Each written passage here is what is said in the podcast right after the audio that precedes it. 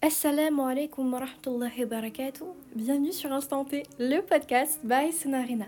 Je suis trop contente de te retrouver aujourd'hui parce que cet épisode, il compte quand même beaucoup pour moi.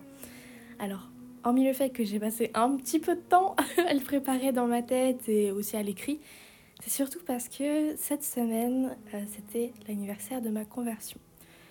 Deux ans déjà, Hamdoulillah.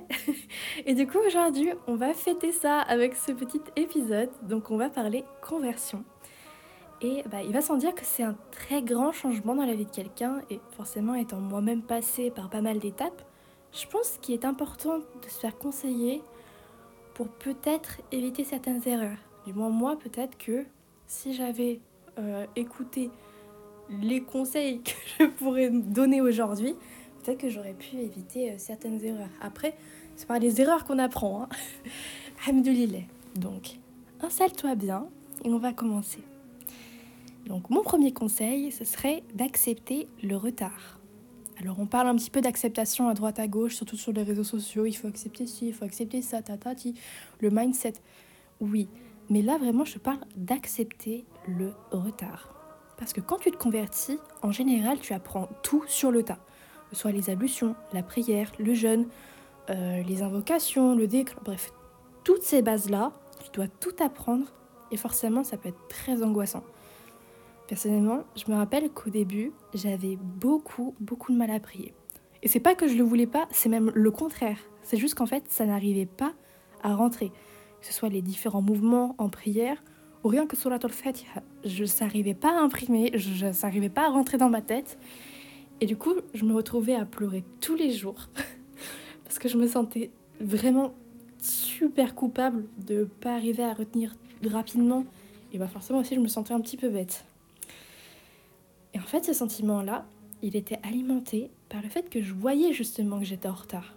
Je regardais les musulmans, entre guillemets, de naissance avec euh, admiration. J'avais vraiment les, les, yeux qui pétillaient, tu vois. Parce que eux, ils arrivaient prier correctement et sans problème particulier. Ils savaient, ils savaient faire depuis qu'ils étaient petits. Ils étaient aussi habitués aux jeunes et attendaient patiemment le ramadan chaque année. Ils étaient souvent entourés de familles compréhensives et qui les orientaient vers le bon comportement. Et quand je les regardais, je me sentais mais tellement en décalage, tellement en retard. C'était pas de l'envie, de la jalousie, c'est juste que je me disais mais moi en fait, je, je me sens tellement mal et tellement inférieure. Vraiment, c'est ça, je me sentais vraiment inférieure. Et du coup, pour essayer un petit peu de compenser ça, j'en venais à me faire des listes énormes de choses que je devais apprendre par cœur en à peine une journée. Et forcément, euh, spoiler, euh, j'y arrivais pas du tout. c'est normal. Alors, du coup, tu sais ce que j'ai fait? Bah, pas grand chose. Le mal-être que me procurait cette sensation de décalage, ça me touchait tellement que j'ai rapidement compris que c'était clairement contre-productif. Donc pendant plusieurs jours, tu vois, j'ai commencé à, respirer entre chaque session d'apprentissage. J'ai invoqué pour que Allah me facilite. J'ai répété encore et encore sans me décourager. Parce qu'en fait, au final, je m'angoissais toute seule pour rien. Tu vois? Donc bref, euh, tout ça pour dire, ce sentiment de retard peut soit être un moteur pour te faire avancer, soit un poids qui va plus te ralentir et te blesser qu'autre chose.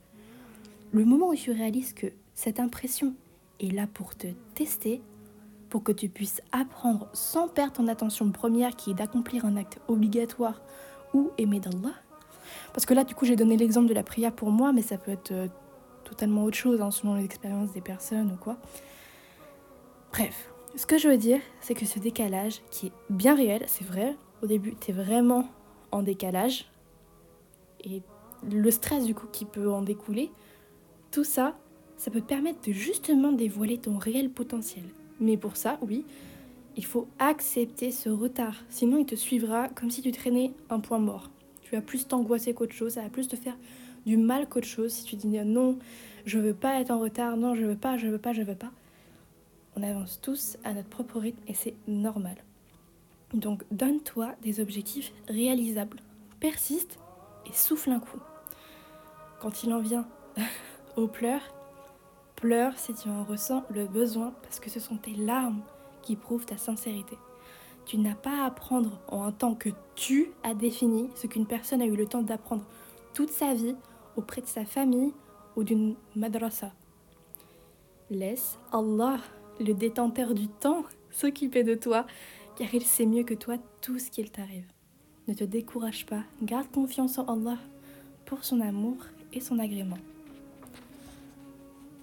Donc, après, deuxième conseil, t'es prêt? Alors, il se peut que tu l'aies déjà entendu, vrai, parce que bon, on le voit quand même assez souvent, c'est le fait de ne pas apprendre sur les réseaux sociaux. Pourquoi? Parce que tu peux apprendre plein de choses bonnes pour toi, oui, pour ta foi, etc., mais aussi beaucoup de mauvaises choses. Tu peux déjà facilement tomber dans un des deux extrêmes, le, laxisme pardon, ou l'extrémisme. Par exemple, deux exemples, un pour chaque. Le laxisme, c'est par exemple dire, euh, je cite, non, c'est rien, ce qui compte, c'est ce qu'il y a, dans le cœur, c'est pas grave si je fais pas X chose. Tu vois, il y a beaucoup de personnes hein, qui disent ça. Euh, et à contrario, l'extrémiste, l'extrémiste, ce serait de tout rendre haram en disant que quiconque ne fait pas X chose est considéré comme un apostat. Bref, qu'il a quitté la religion parce que.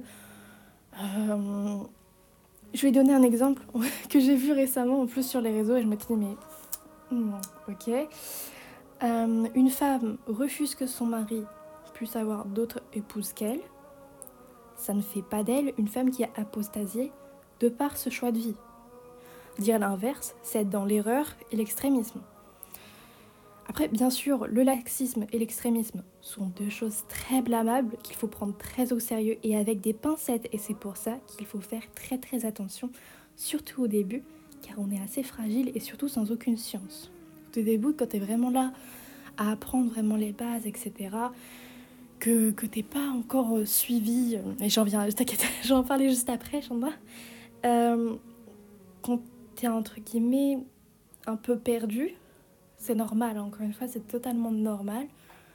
Bah forcément, tu prends du bon, tu prends du mauvais. Et d'ailleurs, j'insiste sur un autre point. Apprendre sur les réseaux sociaux, ça signifie donc apprendre un peu tout et n'importe quoi. Donc, suivre aveuglément, sans réelle réflexion, ce que X savant a dit, sans savoir non plus si ce que le savant partage est un avis minoritaire ou extrêmement minoritaire, par exemple. Ça, on voit énormément sur les réseaux des personnes qui disent non, mais ça c'est l'avis majoritaire selon les quatre écoles, alors que c'est un avis extrêmement minoritaire et peut-être dans une seule école. C'est très grave et il faut faire vraiment très attention. C'est pour ça qu'on dit Ahl-Sunnah wal Jama'a, ça signifie les gens de la Sunnah et de la majorité. Donc quand tu as un doute ou que tu es un novice, vraiment, vraiment novice, hein. après on le reste un peu tous, mais vraiment novice, tu vois, il te faut avoir une ligne de conduite claire et précise. Et pour ça, il te faut suivre une école de jurisprudence et étudier auprès d'enseignants en institut. Après, bon, pour ça, je vais faire une petite story si tu veux, Chandna, et euh, tu le retrouveras euh, dans ma story à la une podcast sur Instagram si ça t'intéresse. Ton école, du coup, tu l'as choisie en fonction. Bon, il y a pas mal de critères en réalité, mais en général, tu l'as choisi en fonction de tes origines et ou du lieu où tu vis. Je vais donner un exemple. Par exemple, euh, je suis d'origine maghrébine et je vis en France. Dans ce cas-là, ce sera plus accessible pour moi de suivre l'école malikite parce que c'est une majorité en Afrique et euh, en Europe. Tout simplement, l'école malikite, c'est vraiment la majorité en Afrique et en Europe. Mais, par exemple, si tu es... Euh, si tu es turc, vivant en Belgique, selon ce qui te semble le plus accessible, tu peux soit suivre l'école Hanafi, parce que c'est l'école majoritaire en, Turquie, ou Malikite, parce que tu vis en Belgique. Et euh, voilà, là tu vois, tu peux choisir selon soit ton origine, soit le lieu où tu vis, ce qui est le plus accessible pour toi. Je te aussi un petit rappel rapidement.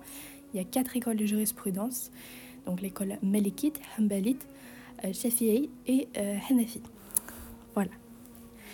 Et donc, avec ton école, donc, plus un enseignant, une enseignante, ah, excuse-moi, qui t'apprend les bases de la religion en matière de jurisprudence, donc de fiqh, de croyance, d'aqida, de purification du cœur, taskiya, bref, tout ça, euh, tu sauras clairement à quoi t'en tenir en fait, afin d'éviter d'être dans l'erreur et de suivre la première personne venue, parce que c'est vraiment blâmable aussi le, suivi comme ça sans, savoir d'où, vraiment comment, même si tu as les sources, tu sais pas si c'est bon en fait, tu sais pas même pas si c'est bon pour toi, si c'est bon en religion, si tu n'as aucune idée.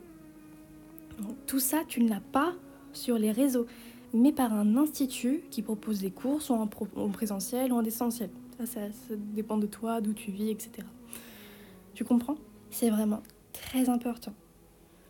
Le peu que tu apprends sur Instagram ou TikTok ou Twitter, enfin X, ne peut te servir de manière concrète sans une ligne de conduite claire et un accompagnement adapté. C'est très important. Donc je t'encourage vraiment donc, à ne pas apprendre sur les réseaux sociaux, mais à te diriger vers un institut qui suit une école euh, avec euh, donc un enseignant, une enseignante qui pourra t'apprendre euh, les, bases en fait de la religion. Parce que c'est aussi une obligation d'apprendre, bah, par exemple, la jurisprudence de de, des ablutions, de la prière, etc. Et peut-être qu'on en fera un petit épisode de podcast, Inch'Allah, on verra. Du coup, je parlais d'accompagnement et donc j'en profitais pour parler mariage. la transition de fou. je sais qu'on est tous plus ou moins friands de tout ce qui est lié de près ou de loin à ce sujet, mais je vais juste faire une petite parenthèse. Donc, mon troisième conseil, c'est d'éviter de te marier au tout début de ta conversion. Alors t'inquiète pas, hein, tu as tout à fait le droit si tu le souhaites et que tu le peux. Là n'est pas le problème. Ah, il y a mon chat qui passe. Euh, dans tous les cas, il faut simplement se poser une question. Une seule question. Qu'est-ce que je vais pouvoir apporter à mon époux, à mon épouse, religieusement parlant? En fait, quand tu connais pas vraiment les bases, que tu es au tout début de ta quête spirituelle et en parallèle du processus qui te permet de purifier ton cœur, bah, il est un petit peu difficile d'offrir concrètement à l'autre ce qu'on aimerait lui donner. Bien sûr, tu peux me dire, mais Tamara, on apprendra ensemble, ou euh, mon, mon, époux ou mon épouse, il m'apprendra, il n'y a rien. Oui, mais dans ce cas-là, tu te reposes sur l'autre. C'est la réalité. Tu dois prendre en main ton éducation religieuse et spirituelle la personne avec laquelle tu souhaites être pourra sûrement t'aider, mais elle n'a pas à devenir ton enseignant en sciences religieuses. C'est pas juste pour l'autre, et si la personne se trompe, elle t'apprendra quelque chose d'erroné qui te marquera et ça comptera peut-être comme une mauvaise action de son côté. C'est pour ça que je dis que c'est pas juste, tu comprends Donc, simple conseil, attends, patiente, euh, tente tant bien que mal d'accomplir la moitié de ta religion par l'apprentissage avant de directement te marier sans faire cette démarche. Bien sûr, si tu es dans la démarche d'apprentissage, etc., et que tu veux te marier, je vais pas, je être la dernière personne à te dire oh non, arrête, tu vois, non. Là, je te dis juste, prends ton temps, déjà pour un peu apprendre de ton côté, au moins les bases, et pose-toi vraiment cette question. Qu'est-ce que je vais pouvoir apporter à mon époux, à mon épouse, religieusement parlant? C'est très important aussi. Voilà, bon, parenthèse faite, on va discuter maintenant des approbations des proches. Ouais, c'est fun, c'est fun. Bon, J'ai surtout parlé du fait que du coup, les proches ne sont pas d'accord. Mais il y a deux cas. Soit ça a été bien accepté, soit euh, pas trop. Même pas du tout. Ça peut être difficile, cette désapprobation, elle est familiale, que les parents s'en contre, que la famille nous renie ou s'éloigne de nous, moi, je comprends. Alors, mon premier conseil, c'est tu n'es pas ta famille tu n'as pas non plus à avoir peur indéfiniment de leur dire que tu t'es converti. Ça, c'est quelque chose que je trouve souvent quand je, regarde un petit peu, tu sais, sur les réseaux, justement, des, des convertis qui ont peur de le dire à leurs parents, etc. Parce que hum, ça fait peur de dire que tu vas peut-être décevoir tes parents mais ça fait encore plus peur de décevoir Allah. La désapprobation de Dieu, elle est beaucoup plus à craindre que celle d'êtres humains comme toi et moi. Tes parents, ils sont comme toi et moi. Tu, en plus, tu peux pas contrer, contrôler. Alors, je mets un petit peu d'ordre dans mes pensées. Tu ne peux pas contrôler leurs faits et gestes. Tu es toi, ils sont eux. Peu importe l'issue, tu en demeureras vainqueur.